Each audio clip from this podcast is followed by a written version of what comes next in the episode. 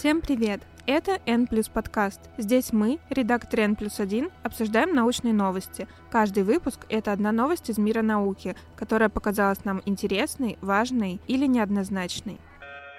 Меня зовут Марина Попова, я редактор N плюс 1, и сегодня мы поговорим про 2023 год, который признали самым жарким в истории наблюдений. Подробнее об этом мы, кстати, писали на нашем сайте. Сегодня у нас в гостях Александр Чернокульский, заместитель директора Института физики атмосферы имени Обухова Российской академии наук. И мы поговорим о том, как получился такой рекорд и долго ли он продержится. Александр, здравствуйте. Добрый день. Итак, почему мы сегодня здесь собрались? В течение января сразу несколько организаций объявили, что прошедший 2023 год был самым жарким в истории наблюдений. Это была Всемирная метеорологическая организация, НАСА, еще Европейская программа «Коперник». Они утверждали, что в прошлом году была самая высокая средняя температура, рекордно небольшие площади льдов, а еще разрушительные пожары на разных континентах. И в связи с этим вопрос. Вот мы последние много уже лет слышим, что прошедший год был самым жарким в истории наблюдений. Неужели климат меняется настолько быстро, что каждый год у нас получается это отслеживать? На самом деле не каждый год. Предыдущий рекорд был 20-й, 21-22 были попрохладнее чуть-чуть. Можем попозже поговорить. Это вот явление Эль-Нини Ланини э, все-таки вносит некую неопределенность, некий хаос такой вот на фоне тренда такого положительного. Но в целом, да, если мы посмотрим на десятилетие, если мы берем вот эту вот болтанку, да, сгладим ее, скажем так, десятилетним фильтром, то мы увидим, что каждое предыдущее десятилетие, начиная вот с 80-х, 80-е теплее, чем 70-е, 90-е теплее, чем 80-е, 2000-е теплее, чем 90-е и так далее. Ну вот э, мы видим вот это вот повышение. На уровне десятилетия оно как бы проявляется достаточно точно. По поводу каждых отдельных годов, то есть там есть и цикличность в океане, может и вулкан какой-нибудь ударить, типа Пенатуба, вот как был в 91 году. Вот такие вот разовые какие-то события могут все-таки сделать год более холодным, чем предыдущий. То есть каждый год не теплее предыдущего. Нет, вот это не линейная такая история все-таки.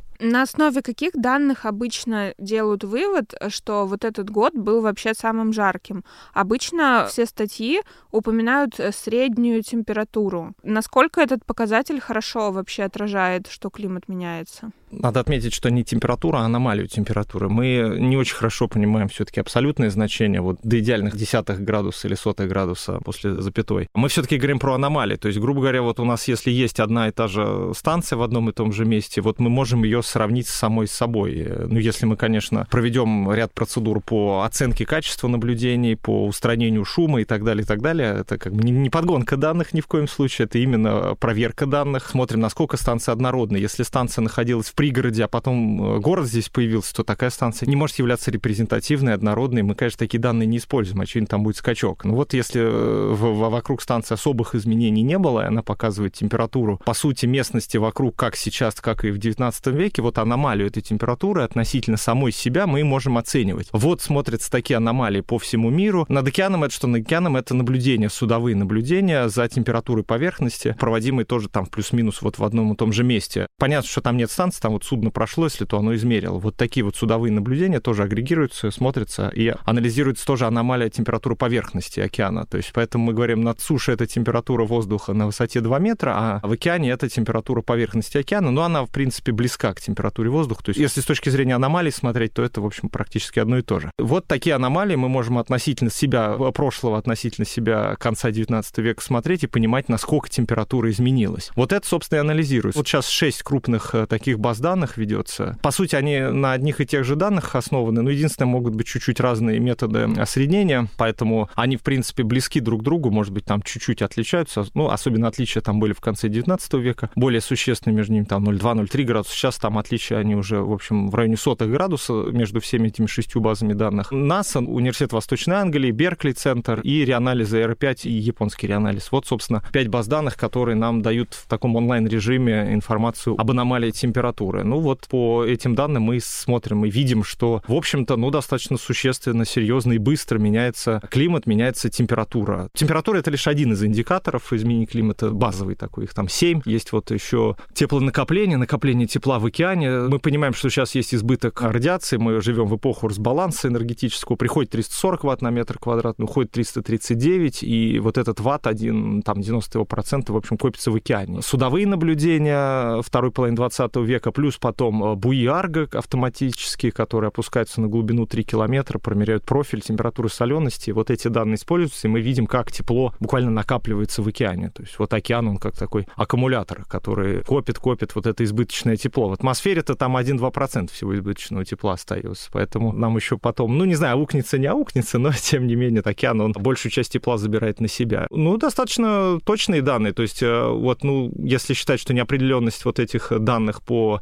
измерению агрегации составляет, ну, там, 0,2-0,4 в конце 19 века, наверное, это вот максимум, 0,4 градуса, а, а потепление у нас уже на 1,4. Сигнал существенно вышел даже вот если говорить, что все это не так, все эти там, как вы осоединяете, ла-ла-ла-ла, ну, вот это типичные такие истории, которые скептики любят говорить, ну, конечно, это все не так, и достаточно сильный сигнал, который уже существенно выше даже, чем вот максимальный шум, который был в конце 19 века. А мы можем немножко обсудить вот эти показатели, кроме средней температуры и теплонакопления, вы сказали, в океане, какие еще пять существуют?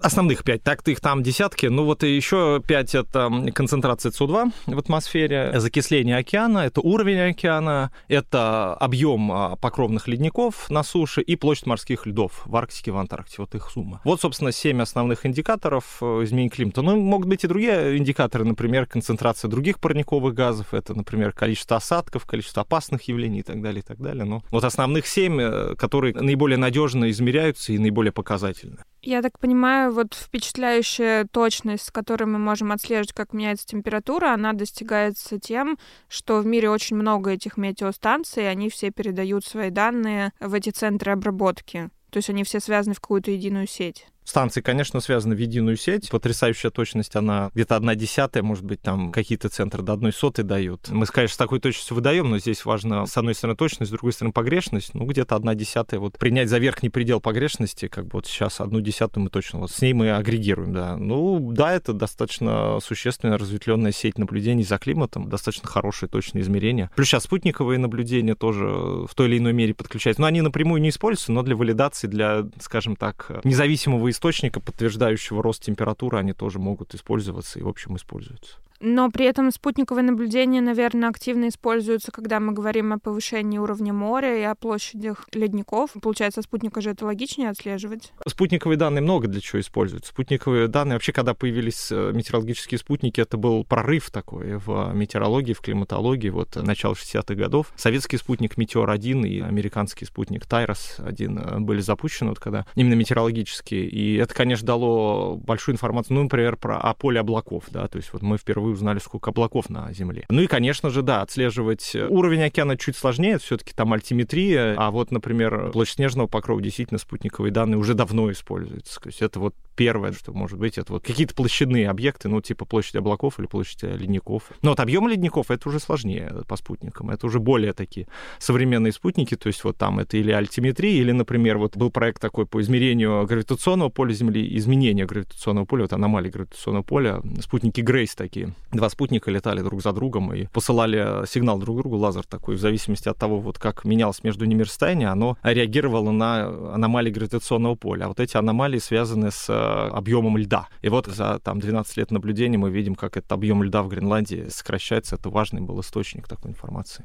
Получается, что у нас есть очень много метеостанций, спутниковые данные и шесть независящих друг от друга баз, которые обрабатывают эти данные. И вот, анализируя все это, мы можем прийти к выводу, что все-таки прошедший год был достаточно жарким. Вот эти организации, которые делали заявление, вот Всемирная метеорологическая организация, в чем заключается ее работа, на что она опирается в своих докладах? Всемирная метеорологическая организация появилась в 1000, насколько я помню, 1800 1881 году, то есть ей уже вот 140 лет. Суть появления вот этой организации — это улучшение качества прогноза погоды. Для того, чтобы сделать хороший прогноз погоды, надо иметь информацию с метеостанций, которые находятся в разных странах. Для координации различных стран, для координации наблюдений, чтобы наблюдения за атмосферой проводились в одно и то же время, скоординированное по одной и той же методике, передавались одним и тем же кодом, например, через телеграф на тот момент. А вот, собственно, появилась организация, которая все это унифицировала. Исторически она всегда занималась погодой. Ну, сейчас, конечно, поскольку атмосфера — это важная часть климата, и, собственно, в атмосфере именно происходит наиболее видимые изменения климата. ВМО, Всемирная метеорологическая организация, также публикует и данные, ну, даже не данные, а скорее это пресс-релизы, понимаете. Сама ВМО не занимается агрегацией, как бы проводит унификацию, предлагает развитие науки, как вот это все, кодировку и так далее, и так далее. А вот непосредственно научными исследованиями, ну, ВМО не занимается. А вот эти шесть независимых центров, они, да, они проводят, по сути, все равно на одних и тех же данных. То есть они как бы сами-то независимы, это осреднять, но данные это плюс-минус одни и те же, которые... У нас нет других данных, планета одна, станции одни, то есть как бы что они измерили, то измерили. Ну, ВМО может вот агрегировать их, собственно, ну, пресс-релиз ВМО, который в январе появился, там вот была агрегация вот этих шести данных, ну, на один график они их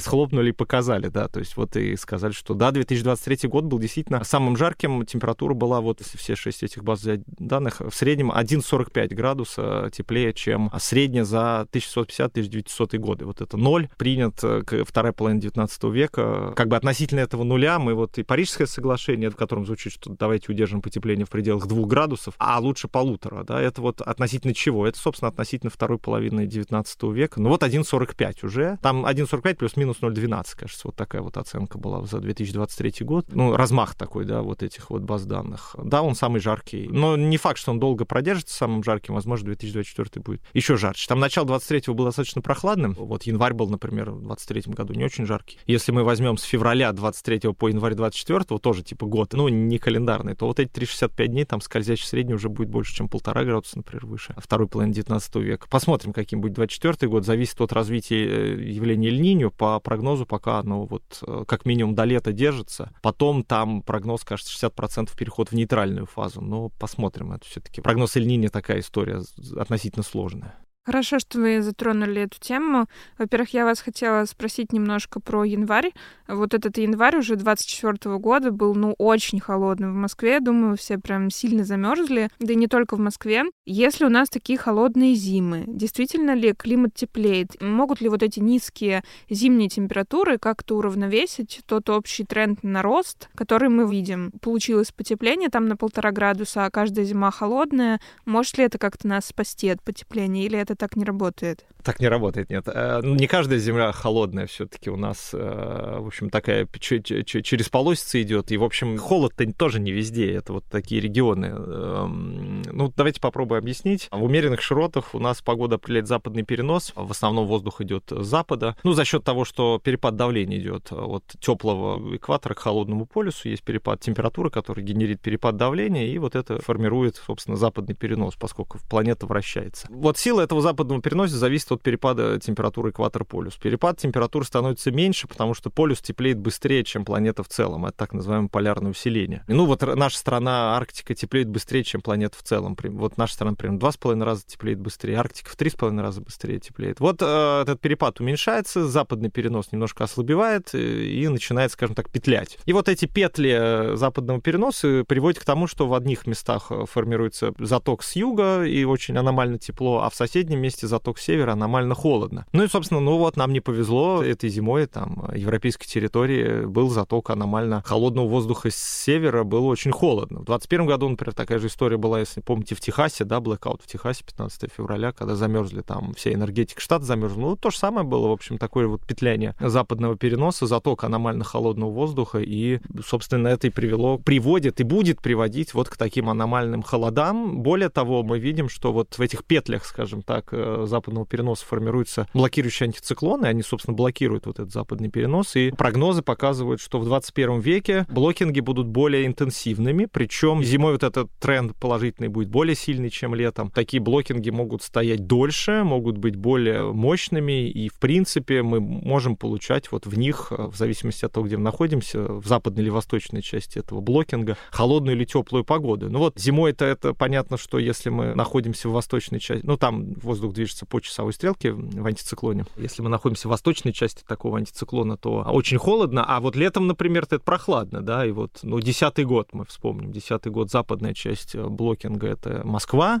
это европейская территория, аномальная жара, рекордная жара, да, что там аномальная, рекордная жара, торфяные пожары, а в Сибирь в этот момент там очень холодно, в общем, там, ну, лета практически не было, такая прохладная погода, сильные дожди, в общем, это, это вот э, характеристика погоды в наших умеренных широтах, и никакого, скажем так, противоречия с изменением климата в этом нет, но когда мы все равно средним все эти аномалии, мы говорим, конечно, что Россия там одна шестая часть суши, но суши это всего лишь там меньше 30%, да, или ну сколько там, 20, не уж не помню точно. В общем, это ну, порядка 30% от площади всей планеты, да, то есть, ну вот умножьте, это, это там небольшие доли проценты вот всей поверхности вот эти холодные аномалии занимают. Там теплый океан, например, это аномалии положительные гораздо могут быть больше по площади, или там Арктика может быть теплой. Ну вот, например, опять же, если вспомнить вот этот Техас, 21 год, да, там в Техасе аномально холодно, а в это время в Гренландии там абсолютно рекорды тепла были. Температура выше нормы была градусов на 16. В общем, это все уравновешивается, и в итоге все равно мы получаем в сумме положительную аномалию, если мы смотрим на весь шарик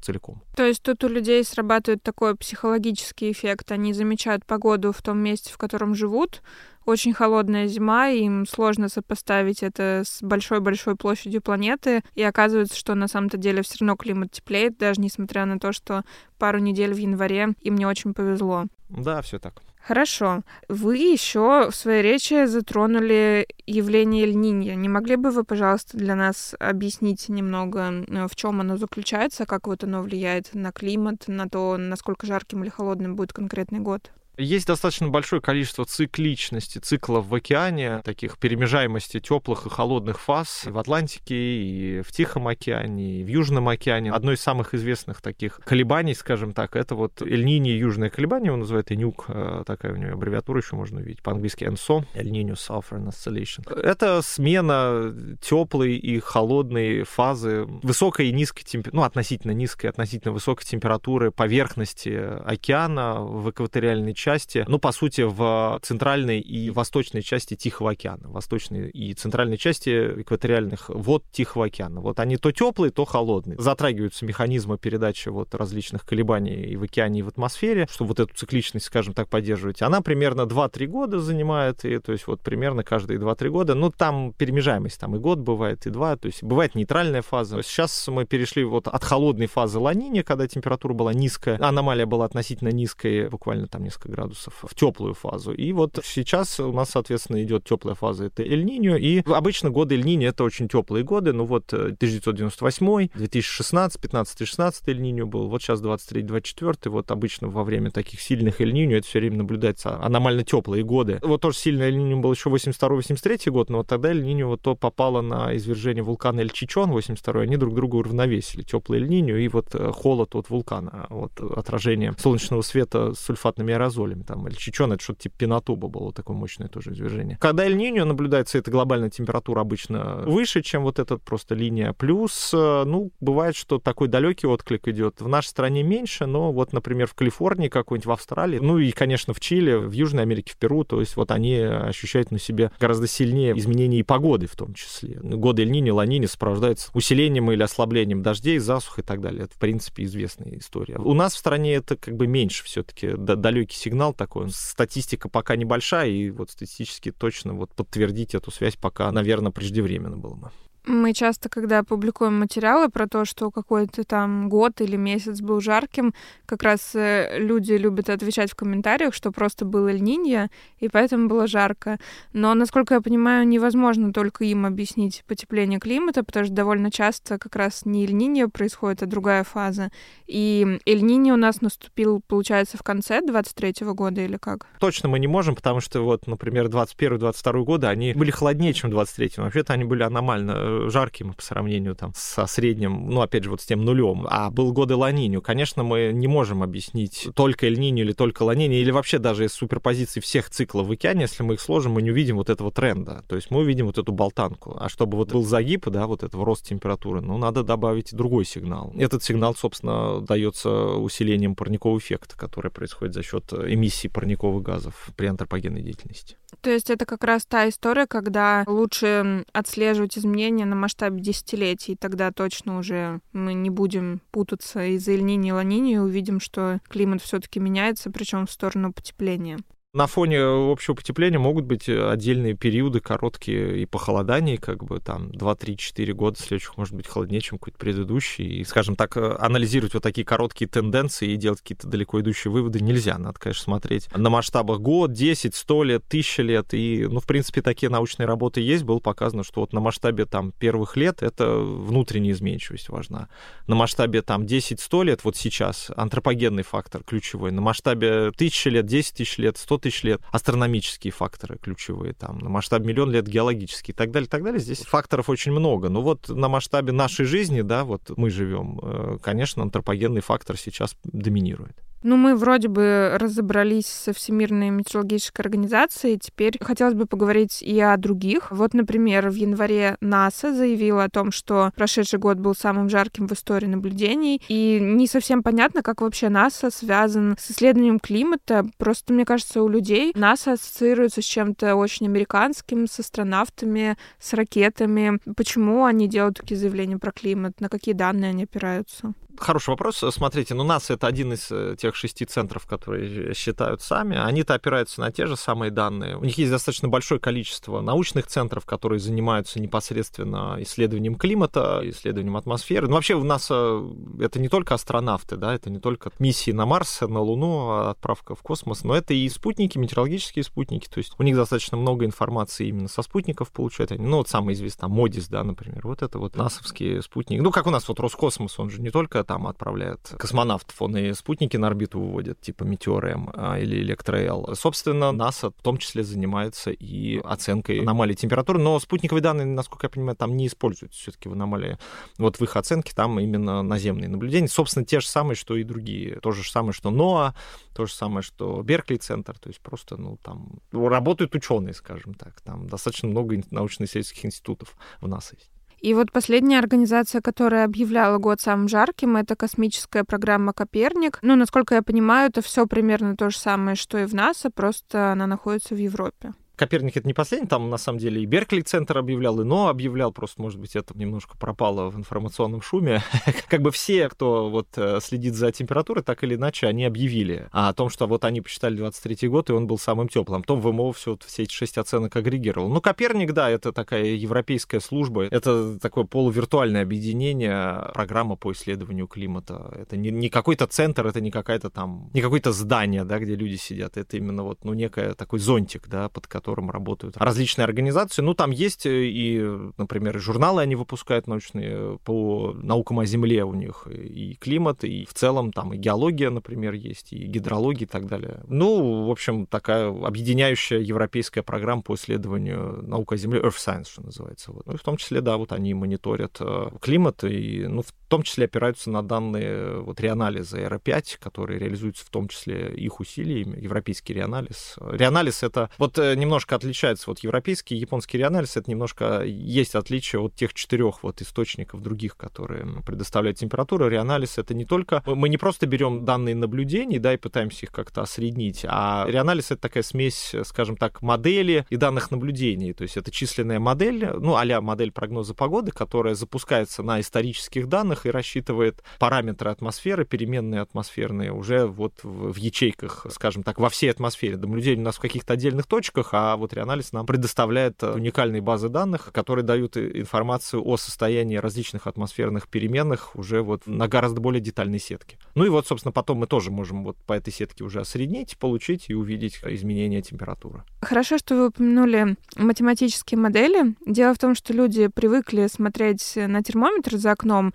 и, наверное, они могут видеть, что год от года становится как-то постепенно теплее, что у них там жаркое лето, а модели — это нечто совсем далекое почему мы можем доверять тем данным, которые мы получаем не от прямых наблюдений, а вот из моделей, из реанализа. Спасибо, да. Вопрос про модели хороший, корректный. Смотрите, ну, если мы не верим моделям, ну, давайте не будем летать, да, давайте не будем э, вообще ориентироваться на прогноз погоды, который делается с помощью моделей. Не надо забывать, что качество прогноза погоды очень высокое, и кто-то сейчас, конечно, хмыкнет, скажет, о, там ничего подобного, вот модели говорят дождь, а там солнце или наоборот. Ну, вы, вы просто это честно посчитайте и увидите, что, ну, на самом деле, качество прогноза погоды на завтра, например, стоит 97%, ну, 97,5% даже достигало. То есть, на самом деле, высокое качество прогноза погоды. Другое дело, что люди запоминают вот те 2,5%, когда не оправдался прогноз. Оправданность прогноза, например, там, ну, на 3 дня уже падает где-то до 90%, 5 дней до 70%, ну, и вот где-то на 10 дней там порядка 50% составляет оправдываемость прогноза. На самом деле, достаточно высокая оправдываемость. Вот эти 50% это не значит, что вы там монетку бросите, и у вас будет то же самое. Это не так. Это у вас в монетке просто всего два исхода равновероятных, да, то есть у вас вероятность орла 50%, вероятность решки 50%, а атмосфера это у вас исходов-то там бесконечное множество, и мы выбираем из этого бесконечного множества один какой-то исход, и вот его оправданность уже вот 50%. Это не бросание монетки, просто это надо понимать. Собственно, реанализ — это вот модель прогноза погоды, куда мы усваиваем данные наблюдений исторические и считаем, и это крайне важный, крайне интересный такой вот источник данных по историческим изменениям различных атмосферных климатических параметров. Что касается моделей климата, да, то есть вот это все-таки чуть-чуть не модели погоды, более грубое разрешение у нас идет, плюс нам не нужно усваивать начальные данные, потому что когда мы прогнозируем климат, мы забываем про начальные условия, и мы не прогнозируем каждое конкретное событие, мы не прогнозируем каждое отдельное конкретное событие, время его возникновения, его интенсивность. Это модели климата сделать не могут, они это не умеют делать, то есть они формально это выдают, но это нельзя так читать. Что могут делать модели климата? Они могут прогнозировать какое-то вот распределение да, температуры, как оно изменится, вот как изменится распределение осадков в том или ином регионе, там, в то или иное десятилетие. Вот это модели климата делают достаточно хорошо, и, в общем-то, прогнозы, которые были сделаны в 80-е, 90-е годы, вот сейчас их уже можно проверить, и видно, что вот эти вот прогнозы, в общем-то, оправдываются, и модели предсказывали и повышение температуры, и повышение уровня океана, и даже ускорение повышения уровня океана. Вот это в моделях видно, то есть модели предсказывают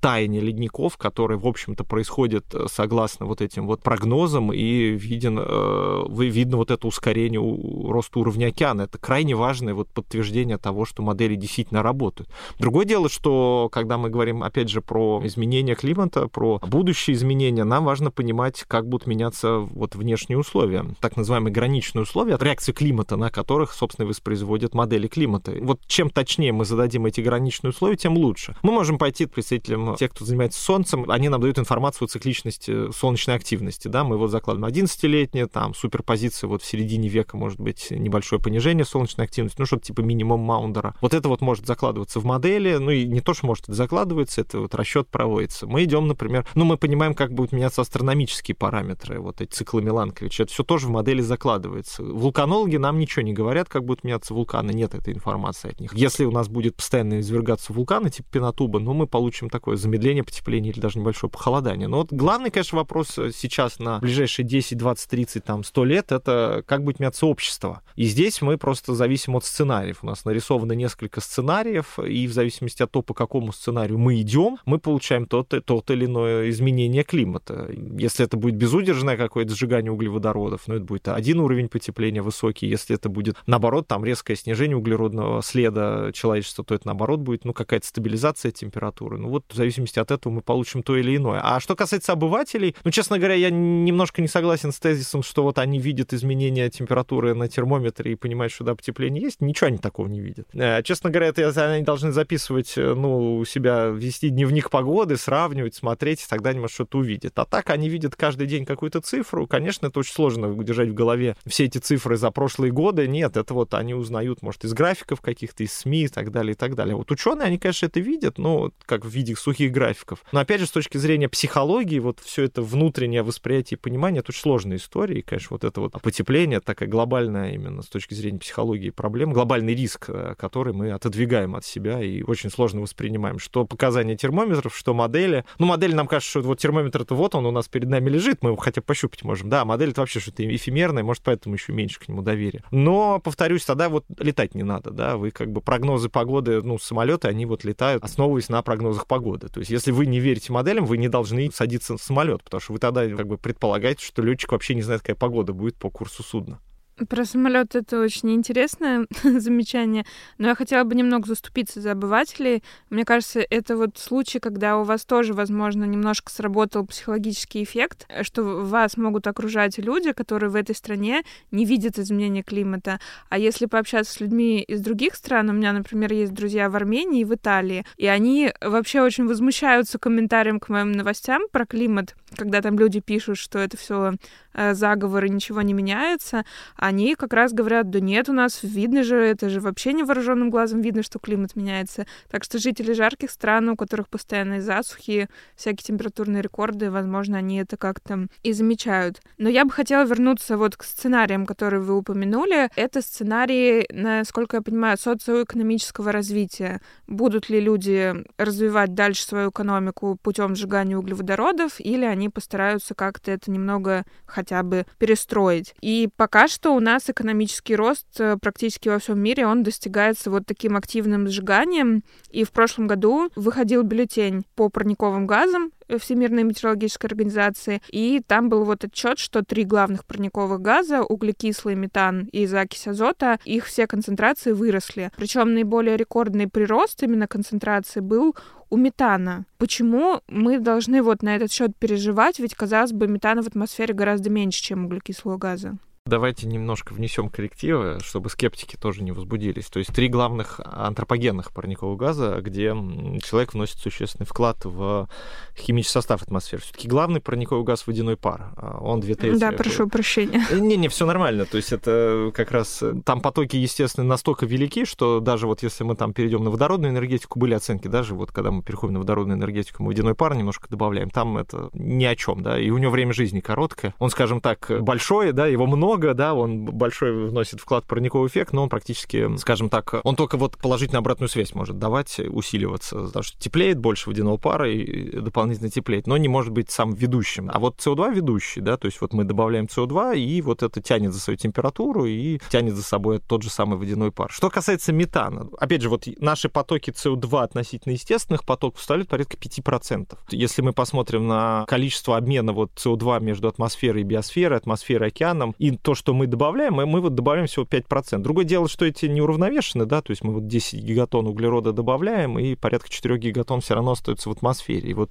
медленный рост э, вот этой концентрации мы, ну как медленный, в геологических масштабах он достаточно быстрый, да, то есть вот 280 частей на миллион было в доиндустриальную эпоху, сейчас уже 420. Ну вот это существенный рост, да, на 50% уже выросло. Вот так медленно-медленно добавляем, мы как бы повышаем. А вот метан, если мы возвращаемся к метану, то потоки антропогенные вообще равны половину всех потоков, то есть они равны естественным. Мы даем ровно столько же, сколько естественные потоки метана. То есть вот э, утечки на газопроводах, э, свалки, отрыжка коров, рисовые чеки. Вот это вот такие основные потоки метана, которые от нас есть. Здесь важный момент такой, что сейчас еще тает мерзлота, вечная, ну, многолетние мерзлые породы, тоже может быть небольшой поток метана. То есть естественные потоки могут сейчас немножко усиливаться от э, того, что теплеет, и добавлять как бы вот эта такая положительная обратная связь. Ну, плюс мы по-прежнему по-прежнему метан добавляем. И, в принципе, метан, ну вот насколько на этой конференции сторон, которая была в Дубае, про метан говорилось меньше, но вот на прошлой был же принят, насколько я помню, ну не документ, а соглашение, да, о сокращении метана более быстрым. Там не все страны ратифицировали его, подписались под ним, там, ну, в том числе Россия, она не, не стала в этом участвовать. Ну вот как бы метан это такой мощный парниковый газ, он гораздо более мощный, чем СО2, э, где-то в 25 раз выше его парниковый потенциал, но время жизни у него достаточно короткое, например, 12 лет, да, то есть вот СО2, когда мы добавляем, концентрация СО2 сама себя поддерживает, например. Вот мы добавили много СО2, и вот выросла концентрация, раскачались вот эти естественные потоки, и концентрация, даже если мы уберем наш источник, быстро не снизится, да. А вот метан, если мы уберем все наши источники, вот через 12 лет быстро вот весь этот избыток выйдет за счет э, просто химических реакций. Грубо говоря, если мы сейчас попробуем выключить э, все эмиссии метана, мы немножко снизим э, наше потепление. Ну вот метан, он где-то третий такой по силе парниковый газ после водяного пара. Не одна молекула, а вот в сумме, да, одна молекула у него более сильная. Но там, конечно, есть какие-нибудь фреоны, которые еще более сильные. Там почему вот метан более сильный, например, парниковый газ, чем СО2? А почему какие-то молекулы могут быть э, такими вот парниковыми газами, да, какие-то нет? Есть так называемая, ну вот небольшая симметрия, там вот атомы связаны внутри молекулы друг с другом связями, и вот они атомы вокруг, грубо говоря, танцуют, да, и вот эти вот ритмы этого танца, если они вот в этом ритме попадут в ритм электромагнитного излучения, который идет от Солнца или от Земли, то они попадут в резонанс, они начнут поглощать вот эту энергию и переизлучать. Ну и так вот, по отношению к солнечной коротковолновой радиации, в общем, они никак не реагируют, да, эта музыка, скажем так, проходит мимо них, а вот длинноволновая радиация как раз они попадают в ритм внутренних колебаний, вот там колебательные, вращательные движения таких атомов есть относительно друг друга. И они поглощают эту радиацию, электромагнитное это излучение, и переизлучают на тех же длинных волн во все стороны, вверх и вниз. Ну, это, собственно, вот физика парникового эффекта. У метана просто больше вот этих вот моментов колебательных, вращательных, где он может поглотить радиацию и переизлучить. Ну, просто его меньше существенно, чем в атмосфере. Его порядка, сколько, 1900 частей на миллиард, грубо говоря, две части на миллион. А СО2 там 400 частей на миллион, да, вот в 200 раз больше в атмосфере. Ну, в этом смысле СО2 все-таки суммарно гораздо более сильный парниковый газ. Но метан, вот все газы остальные, они порядка 10% дают. Две трети водяной пар, примерно четверть это СО2, и все остальное это другие газы, из них метан основной. Ну и вот, собственно, да, метан важно, если мы попробуем его как-то сократить. Это тоже важно, вот сокращать его, чтобы снизить наш общий углеродный след. Вы упоминали, что вот метан относительно недолго живет в атмосфере, а если выбрасывать в нее углекислый газ, он может там пребывать долго. Долго, насколько я понимаю, это сотни лет имеются в виду. А почему он там остается? Ведь по логике многих людей, раз в атмосфере становится все больше углекислого газа, там становится все больше еды и сырья для растений. И, по идее, у нас там в Сибири должны закласситься джунгли, которые будут этот углекислый газ поглощать. Почему это так не работает? Они, с одной стороны, поглощают, с другой стороны, они и дышат, и вот обменные процессы между биосферой и атмосферой, между океаном и атмосферой, они просто усилились. И, грубо говоря, мы вышли на новый какой-то устойчивый относительный уровень. Если мы сейчас вот весь наш СО2 выключим, то примерно половина того избытка, что мы добавили, может уходить 20 лет, где-то 30. А все остальное будет медленно затухать. Обменный процесс между атмосферой и океаном особенно долго будет продолжаться. Вот этот вот. Да мы, в общем, на старый уровень, на 280 мы уже не выйдем никогда там все время, вот просто мы на новом уровне будем находиться. Просто при более высокой концентрации она сама себя, скажем так, поддерживает. Биота, она не извлекает, она все. Вот я говорю, мы добавляем там 10 гигатонн С,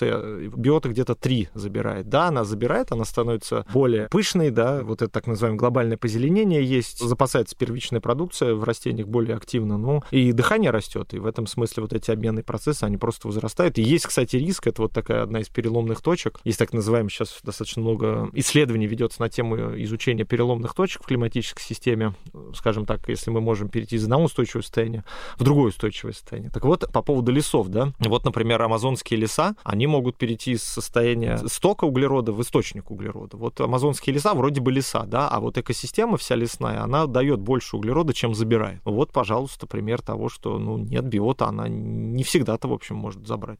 Вот в 2015 году было принято Парижское соглашение. Мы тоже сегодня про него упоминали, что хорошо бы ограничить потепление двумя градусами, а еще лучше полутора. И для этого нужно как-то вот скооперироваться и поменьше выбрасывать парниковых газов в атмосферу. А уже прошло, получается, почти 9 лет. На ваш взгляд, уже видны какие-то плоды вот этого сотрудничества или пока еще об этом рано говорить? Все-таки я бы не сказал, что это сотрудничество. Парижское соглашение, оно основано на том, что все на себя берут э, обязательства, но сами себе ставят цели и пытаются снизить внутри себя свой углеродный след. А сотрудничество, оно получится или нет, это уже другой вопрос. И мне кажется, сейчас как раз мы живем в эпоху, наоборот, разобщения такого и снижения сотрудничества. А если мы хотим именно побороть проблему последствий изменения климата, чтобы вот минимизировать негативные последствия, здесь как раз крайне важно сотрудничать, да, и снижать углеродный след, неважно, где вы его снижаете, да, если вы его глобально снижаете, то всему глобально человечеству хорошо, нет границ у атмосферы. Вы можете поглотить в одном месте, а это как бы отразится везде. Но в целом э, последствия, пока-то мы продолжаем, опять же, добавлять. У нас э, эмиссии каждый год растут, ну, кроме ковида, вот тогда был небольшой провал, скажем так, мы добавили меньше, чем могли бы. А так каждый год мы добавляем все больше и больше, больше и больше. Парижское соглашение было принято, а мы продолжаем добавлять в атмосферу. Но какие-то обязательства страны принимают, какие-то планы планы разрабатывает, у кого-то есть вполне понятные действия. Ну, например, Китай, да, вот они до 30 -го года наращивают выбросы парниковых газов, перестраивают всю свою энергетику и потом снижают, и к 60-м выходит в ноль. Вот у них есть четкий план, да. В принципе, наверное, Парижское соглашение, оно вот дало, да, такой толчок тому, что вот это не то, что Киотский протокол, когда мы торговали. Здесь именно вот сами мы на себя берем какие-то национальные обязательства на национальном уровне и дальше пытаемся им следовать э, и пытаться снижать свой углеродный след. В этом смысле, да, Парижское соглашение дало толчок, но пока, может быть, его не очень видно именно с точки зрения сухих цифр. А температура растет, концентрация растет, эмиссии растут. И тем не менее какой-то задел уже появился, и мы можем хотя бы надеяться, что через много лет все эти усилия дадут свои плоды. Все эти заявления про самый жаркий 2023 год заслуживают доверия, потому что они все строятся на одних и тех же данных. Этих данных очень много, и это далеко не только температура, но еще и другие показатели, которые мы сегодня упоминали, и рост концентрации парниковых газов. И получается, что прошлый год действительно оказался пока что самым жарким в истории. Об этом говорит множество наблюдений, множество данных, и это независимо подтвердили различные организации. И, к сожалению, мы пришли пришли к этому в основном за счет антропогенной эмиссии парниковых газов, но у нас есть некий задел на будущее, если мы будем сотрудничать, двигаться по пути снижения выбросов, возможно, через много лет мы опубликуем новость про то, что прошедший год был не самым жарким в истории наблюдений. Нас можно найти на всех платформах, где вы привыкли слушать подкасты. Подписывайтесь. А еще новые выпуски можно найти на нашем сайте. Александр, спасибо большое, что пришли к нам сегодня. Спасибо, что позвали. Всем удачи.